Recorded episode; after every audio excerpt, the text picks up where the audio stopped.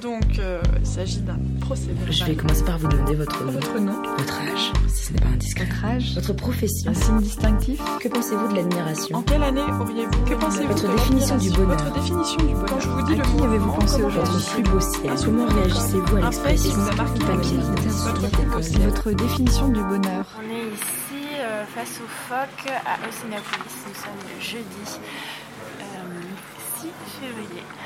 Alors, est-ce que tu peux me donner ton nom, prénom, Aline Pénito. ton âge Non, et un signe distinctif euh, j'ai des taches de rousseur. Comment briser la glace Alors avec un brise-glace. Est-ce que tu éteins souvent le poste de radio Non, je vois pas pourquoi. Et si tu étais un arbre, lequel Un érable. Pourquoi C'est le premier qui me vient en tête. Ok. Alors, euh, est-ce qu'il y a une actualité qui t'a marqué pendant euh, ton enfance L'élection de Mitterrand en 81.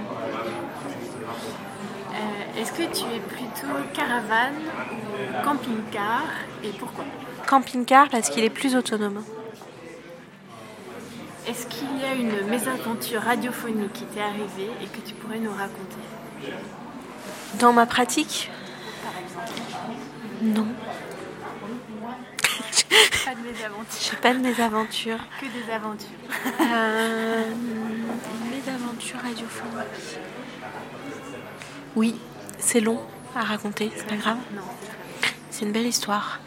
Euh, c'est au Sénégal. Je suis en train de d'interviewer des femmes qui vendent de la marchandise euh, au bord de, de la route et dans un petit marché. Euh, et celles qui sont dans le petit marché sont assez fières d'avoir pu accéder à une petite boutique, etc. Et euh, je me lie d'amitié avec une, une famille où il y a beaucoup de femmes et une matriarche.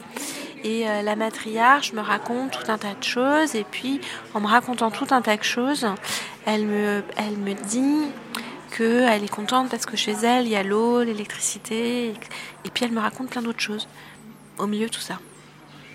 Quelques jours après, elle m'invite à la maison. Et j'enregistre le repas, etc. Et en rentrant dans la, la maison, il n'y avait pas l'eau et l'électricité. Alors on fait le repas, euh, nana. Le lendemain, je retourne la voir et je lui dis écoute, il n'y a, y a pas de souci, si tu as envie qu'à la radio, on raconte euh, qu'il y a de l'eau, l'électricité chez, chez toi, euh, moi je veux bien mentir, c'est pas un problème. Mais j'ai pas compris. Et là, elle me dit non, t'as pas compris, t'as vraiment pas compris. Je dis mais ah, su- je t'ai pas raconté la vérité ou, euh, ou un mensonge, je t'ai raconté ce que t'étais capable d'écouter.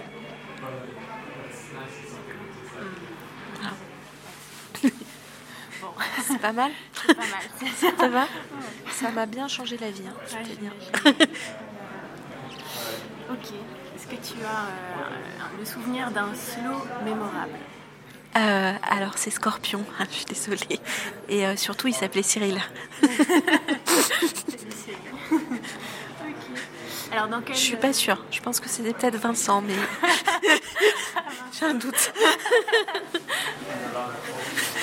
Alors à ton avis, dans quel euh, sens marche euh, le monde Le monde marche pas. Voilà. D'ailleurs, je pense que nous n'avons pas de racines, mais ça, c'est une autre histoire. Le monde ne marche pas, le monde s'acidifie, le monde se pollue, et le monde devient sombre. Voilà. À quoi ressemble ton Eldo Radio Alors, je dirais Utopie sonore à Nantes. Et. C'est pas mal déjà. Alors euh, ensuite une grande question de la banalise. Alors, on va savoir- De la quoi De la banalise, j'imagine que c'est une analyse du banal. Ouais, ou, euh, ok. C'est la dernière question. Et euh, elle, euh, la suivante, que faisons-nous là On est devant un phoque et, euh, et déjà ça pose plein de questions.